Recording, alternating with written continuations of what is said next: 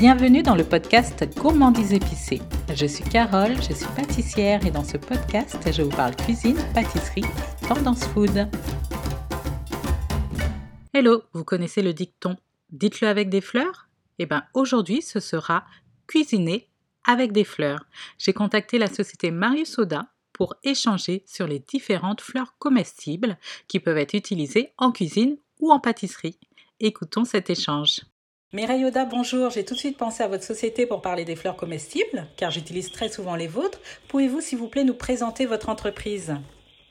Alors, la société Marius Oda euh, a été fondée en 1936 par euh, mon grand-père Marius, hein, donc euh, d'où le, nom, qui arrivait de, la vallée de la Vésubie. donc, au départ, il était éleveur, il faisait du lait frais pour la ville de Nice. Et aujourd'hui, donc, on est spécialisé en toujours en maraîchage, mais on fait euh, des herbes aromatiques, des jeunes pousses de salade et des fleurs comestibles depuis 2004. Je vais me concentrer surtout sur les fleurs. Combien de variétés proposez-vous?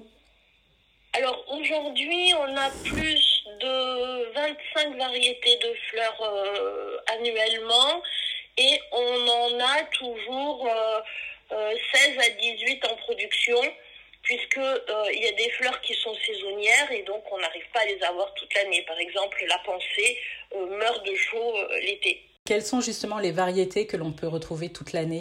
Toute l'année, on va retrouver la capucine, on va retrouver du bégonia, on va avoir du pentas, de la lissonne maritime aussi.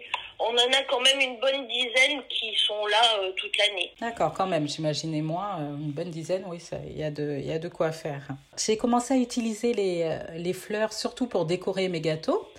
Quelles autres utilisations pouvez-vous me conseiller? Au départ, quand nous avons commencé à à cultiver les fleurs, on était évidemment sur cette idée de décoration peut-être. De décoration, de couleurs. Bon, on a démarré avec la pensée, bien sûr, qui est euh, le cœur de le cœur de gamme avec euh, une palette de couleurs assez large. Aujourd'hui, euh, si nous mettons une nouvelle fleur en culture, c'est parce qu'elle amène quelque chose en termes de goût.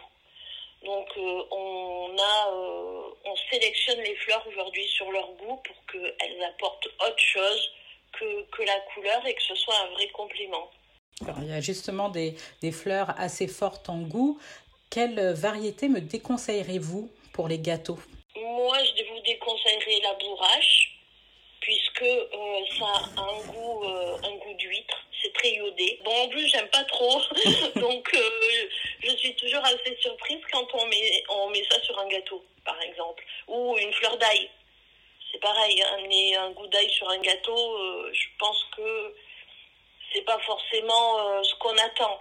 On est plus dans, dans de la douceur que, que dans un goût trop, trop puissant. Oui, c'est vrai. Et quelle est votre variété préférée? Alors moi, j'ai un faible pour la fleur de fenouil. Euh, la fleur de fenouil déjà parce que c'est un, espèce de petit bouquet qui, qui ressemble un feu d'artifice. Euh, moi j'aime beaucoup les fleurs, les petites fleurs, les fleurs fines.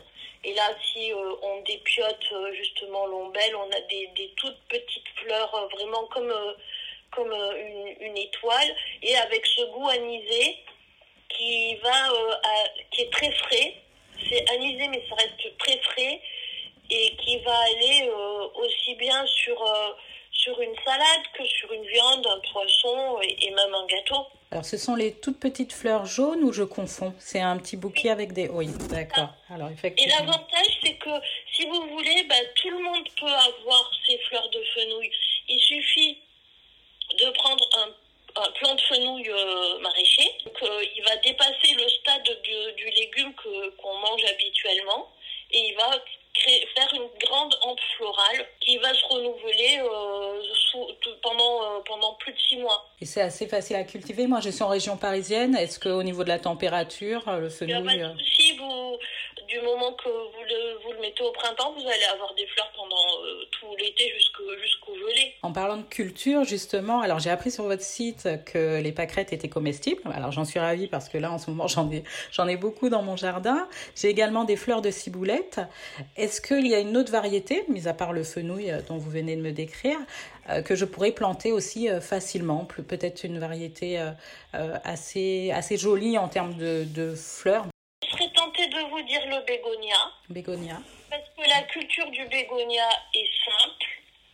Et euh, moi, c'est une de mes fleurs préférées aussi, qui a un goût euh, très acidulé, un goût de, citron, et qui va aussi bien. Là, c'est pareil, on peut le mettre euh, sur du foie gras, on peut le mettre sur un gâteau, et c'est des, c'est une jolie fleur. Il y a des nuances de couleurs, donc ça, c'est très facile, pareil, de l'avoir même sur son balcon. Il commence à, à faire chaud. J'aime bien faire tout ce qui est citronnade. Et dans les glaçons, je mets, euh, alors généralement, je mets de la menthe ou de la framboise. Et là, en, en, vous parlant, je viens de penser, on peut tout à fait mettre une fleur comestible dans le glaçon ah et oui, le mettre dans la citronnade. C'est super beau. C'est super beau. Euh, euh, mettre. alors, quand on est sur le cas du bégonia, on peut mettre une fleur de bégonia. Si vous utilisez d'autres fleurs, euh, ne mettez pas forcément la fleur entière, mais euh, détaillez les pétales. Bien. Par exemple, si on prend le cosmos, euh, et ben vous pouvez détailler les pétales. Après, facile en effet sur certains cocktails ben, d'utiliser ma fleur de fenouil dans le, ouais. dans le glaçon. Et directement dans la boisson, est-ce qu'on peut mettre les fleurs ou pas? Bien sûr. Que... Alors, si euh, vous prenez par exemple la, la pensée, alors je vous conseille la pensée viola qui est de plus petite taille. L'avantage de la pensée viola, c'est qu'il y a plein de couleurs. Et donc, euh, quand vous le mettez dans un verre de champagne, par exemple, eh ben, ça sert de marque vert. D'accord. Chacun a sa couleur. Oui, très bien. C'est effectivement c'est une très bonne idée. J'y penserai.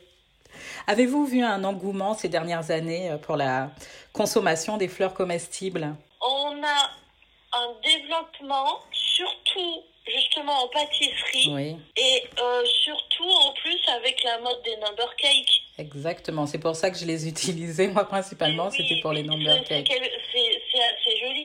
Voilà, moi j'ai fait, euh, j'ai fait un gâteau au chocolat euh, ce week-end eh ben, on n'est pas obligé de le recouvrir non plus, mais le fait de mettre juste deux petites fleurs dans un angle, ça éclaire votre, votre chocolat. Tout à fait. Moi, j'aime bien mettre les, les œillets d'Inde sur les gâteaux au chocolat. Je trouve que euh, cette couleur euh, un petit peu orangée ouais. avec le chocolat se marie, euh, se marie très bien. En termes de points de distribution, moi, je trouve vos fleurs chez l'enseigne Grand Frais.